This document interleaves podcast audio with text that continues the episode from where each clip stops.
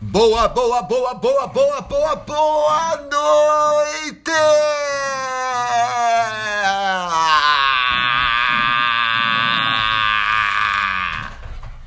É isso aí! Sobrevivendo a todo caos. E mais uma vez com todos vocês aqui, eu e meus cachorros psicopatas. Emerson Godoy Podcast. E mais uma é, edição dela, sempre presente aqui, a louça na pia, filosofia e louça na pia. E tem muita louça hoje e eu não vou sair daqui antes de dividir com vocês. Tudo bom, gente?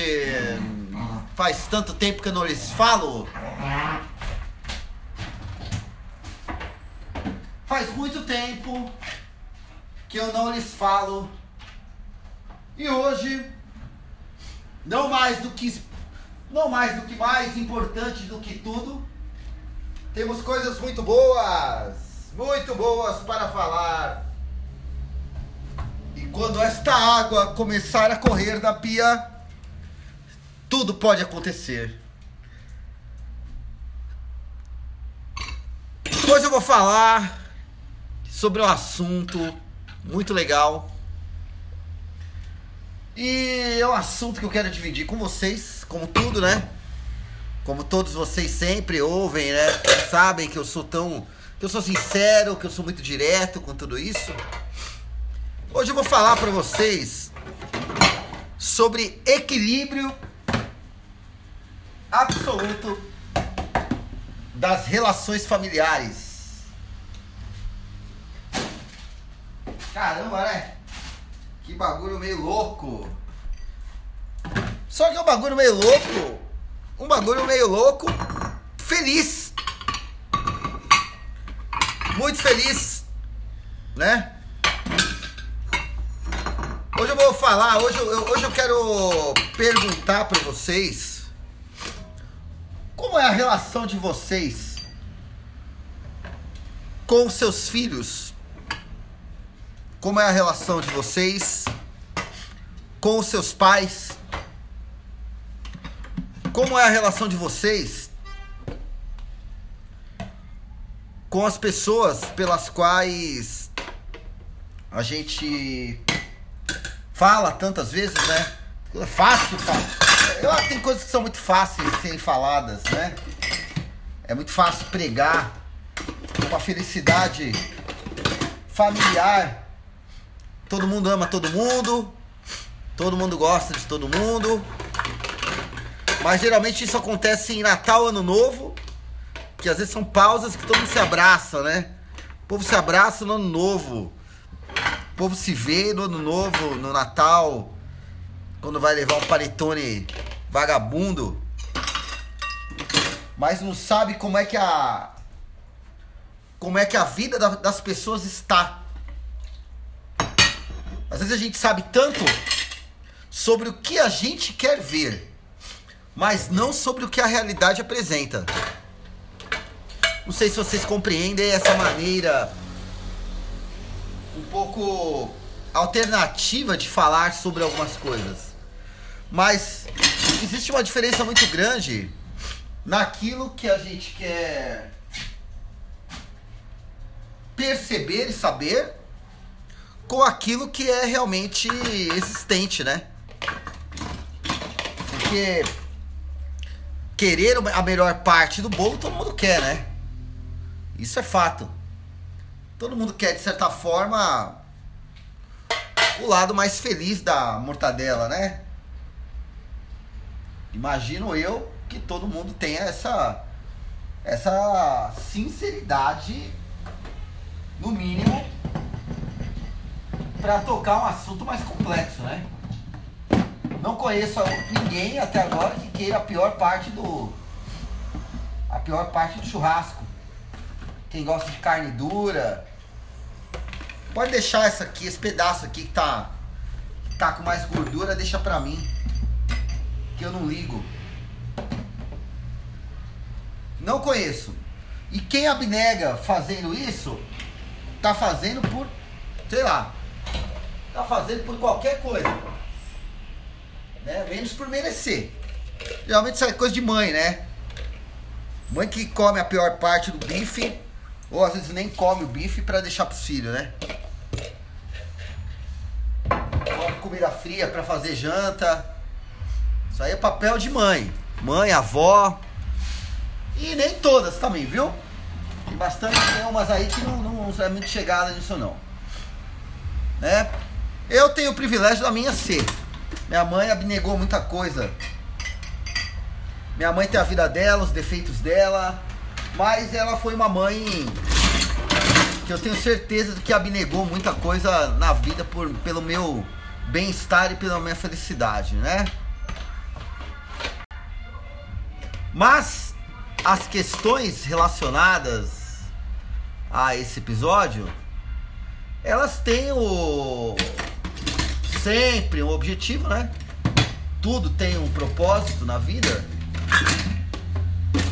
Têm o objetivo e o propósito de mensurar a experiência humana em níveis superiores, em, em níveis mais abrangentes, mais envolvidos, né? mais comprometidos.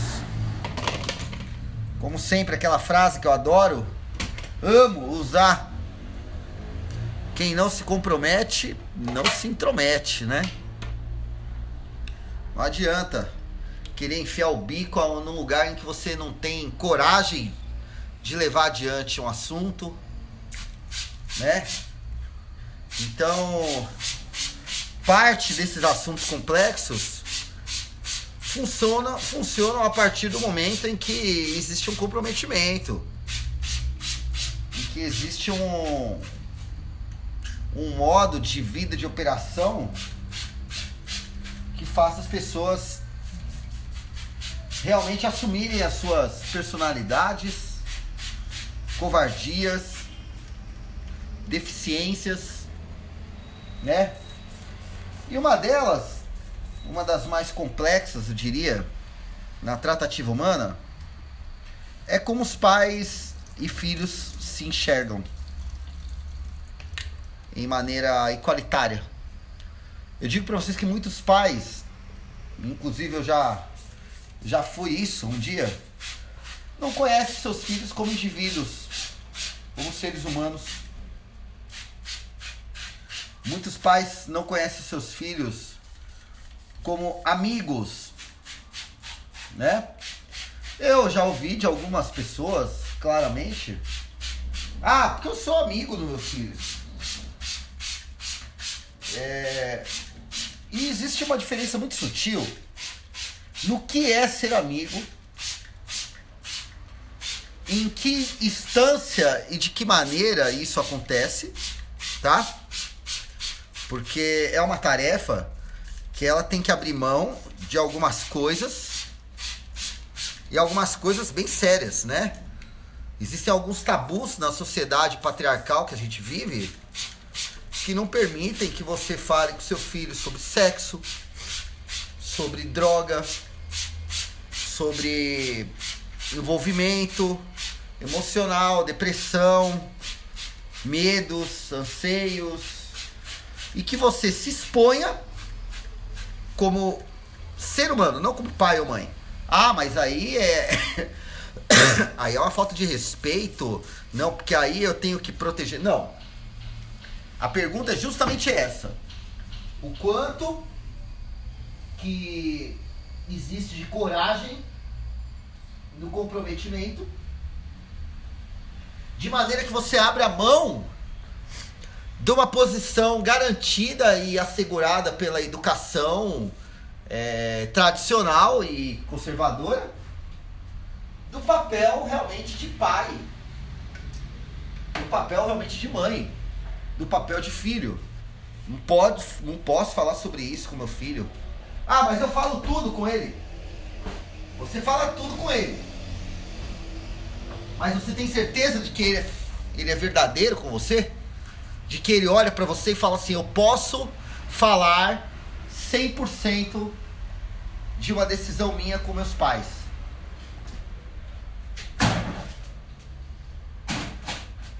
Eu vou dizer para vocês que isso é é um algo bem difícil. Bem difícil. Recentemente eu desenvolvi um tipo de convívio com a minha filha que eu chamo isso de convívio de assertividade máxima. Né? E diante disso eu comecei a descobrir algumas outras coisas. Eu que tô com 44 anos, minha filha tá com 24. Só que nos últimos anos, como tatuador, eu tenho convivido com jovens é, de diversas idades, de 18, de 17, de 19, de 21, de 20, 23, 25, de todas as idades e convivi intensamente com todos. Me tornei amigos, grande, grande amigo de alguns, e naqueles quais que eu não tinha que agir como o mais velho de 44 que tem que cagar a regra para cima de alguém. Pelo contrário, eu, eu vivia e convivia como um amigo, o brother. Porra, Godoy. Mas eu não vivia como o tiozão que quer ser um menininho, um moleque, né? E nem o cara que tá dando uma de falso. Eu convivi como brother mesmo. Porque esses jovens eles têm muita integridade, muita sinceridade no que falam. Às vezes têm medo e não encontram nos pais possibilidade para serem eles mesmos.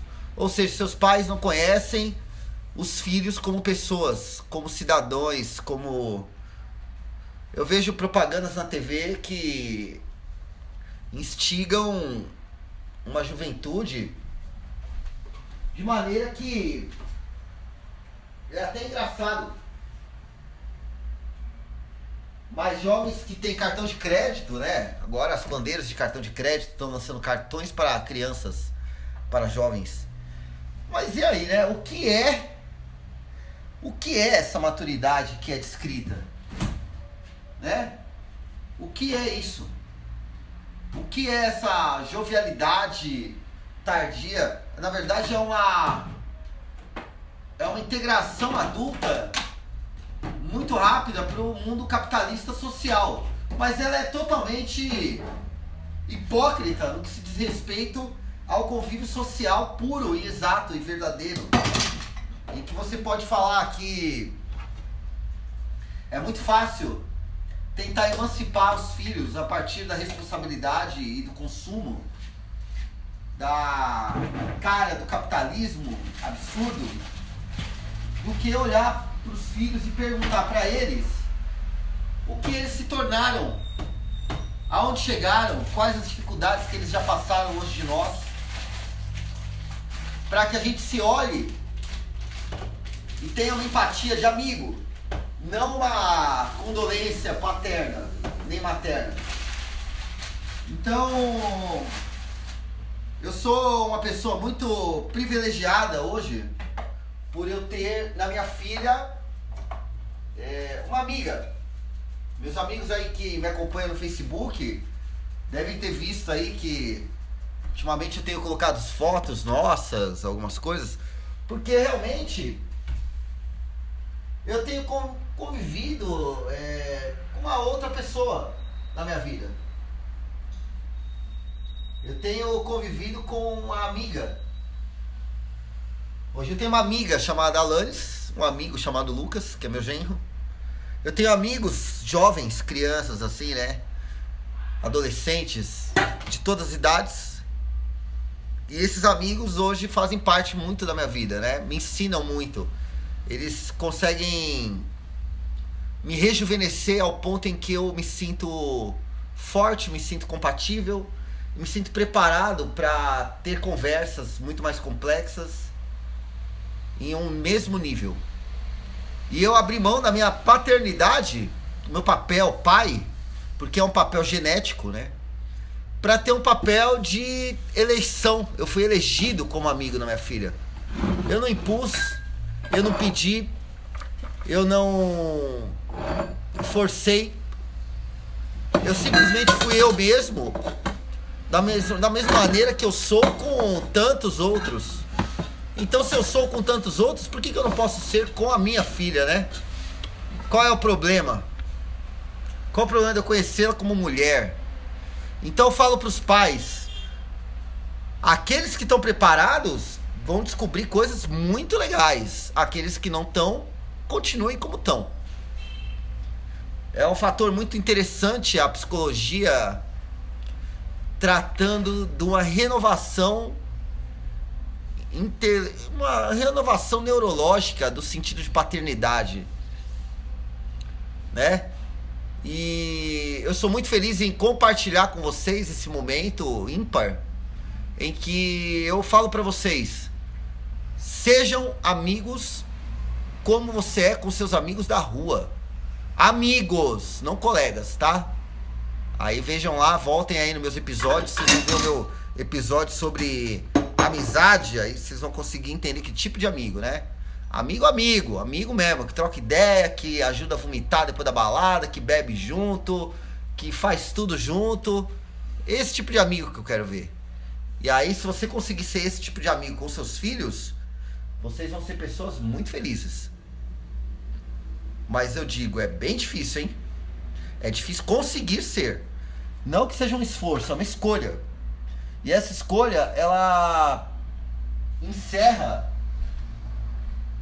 uma série de protocolos que para muitos pais é muito importante, que é uma supremacia, praticamente uma supremacia.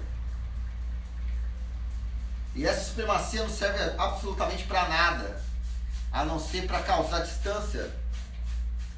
Nós estamos vivendo uma era de integração e consolidação, não de opressão patriarcal, paternalista, política, né? Opressiva. Eu sou feliz. E falo para vocês, para aqueles que confiam em mim, vale muito a pena. É a máquina da juventude. E se vocês conseguem se reatarem, se conectarem com seus filhos, seus pais dessa maneira, façam isso. Conheçam, seu seu, conheçam seus filhos como indivíduos. Conheçam eles sem filtro. Conheçam eles como eles são. Não como você gostaria que eles fossem ou como eles precisam se apresentar para você. Porque às vezes os filhos fazem uma máscara. Porque o pai gostaria que o filho fosse daquele jeito. E na verdade você acaba nunca conhecendo o que você tem de melhor, que é uma, uma semente sua no mundo, né? E é isso. A louça está preparada, descansando com detergente.